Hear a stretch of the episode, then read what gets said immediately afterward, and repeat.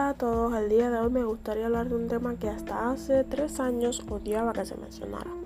Así que si últimamente sientes que ninguna ropa te queda bien o no te apetece salir con tus amigos, te esfuerzas mucho para encajar sin conseguir resultados y quizás hasta también te cuesta tomar decisiones, te doy la bienvenida a mi club de la autoestima baja.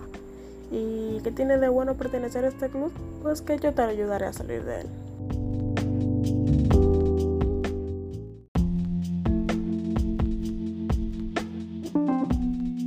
Pues bien, lo primero que te quiero decir es que la autoestima baja, o como le decía yo, sentirse horrible, sí tiene solución. Lo primero que hay que ver es la causa, ya que hasta ahora nunca he podido quitar una mala hierba de mi jardín sin sacar la raíz. Lo más probable es que te sientas mal contigo misma y que no sea por tu culpa. ¿Cómo es esto? Pues mensajes negativos, el bullying por lo cual yo pasé y fue lo peor un mal ambiente familiar, amistades o relaciones amorosas no sanas, abusos físicos y psicológicos pueden ser una de las muchas causas de que te sientas así. Pero ahora piensa esto, si es otra persona la que te hace sentir menos, él o ella también tiene un problema. Así que quizás debas invitarlo a nuestro club. En lo personal pasé años odiándome por no ser linda, a tal punto que quería que me amaran por mi físico y no por mis sentimientos, lo cual es una completa locura. Yo deseaba a una persona que me dijera que era linda y lo encontré. Y cometí los, los peores errores de mi vida hasta ahora. Porque nunca vas a ser amada hasta que te ames. No, eso es mentira.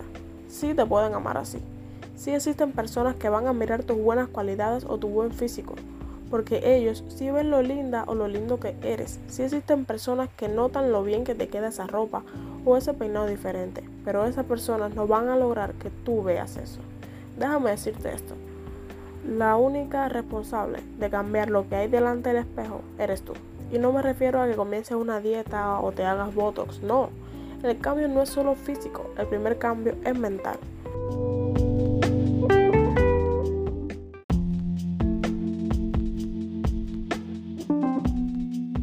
Como tarea te dejo que escribas en una libreta lo que tú consideres que te hace ver mal delante del espejo. Cada uno de esos defectos que desearías desaparecer. Tomas el papel en la mano y lo destruyes.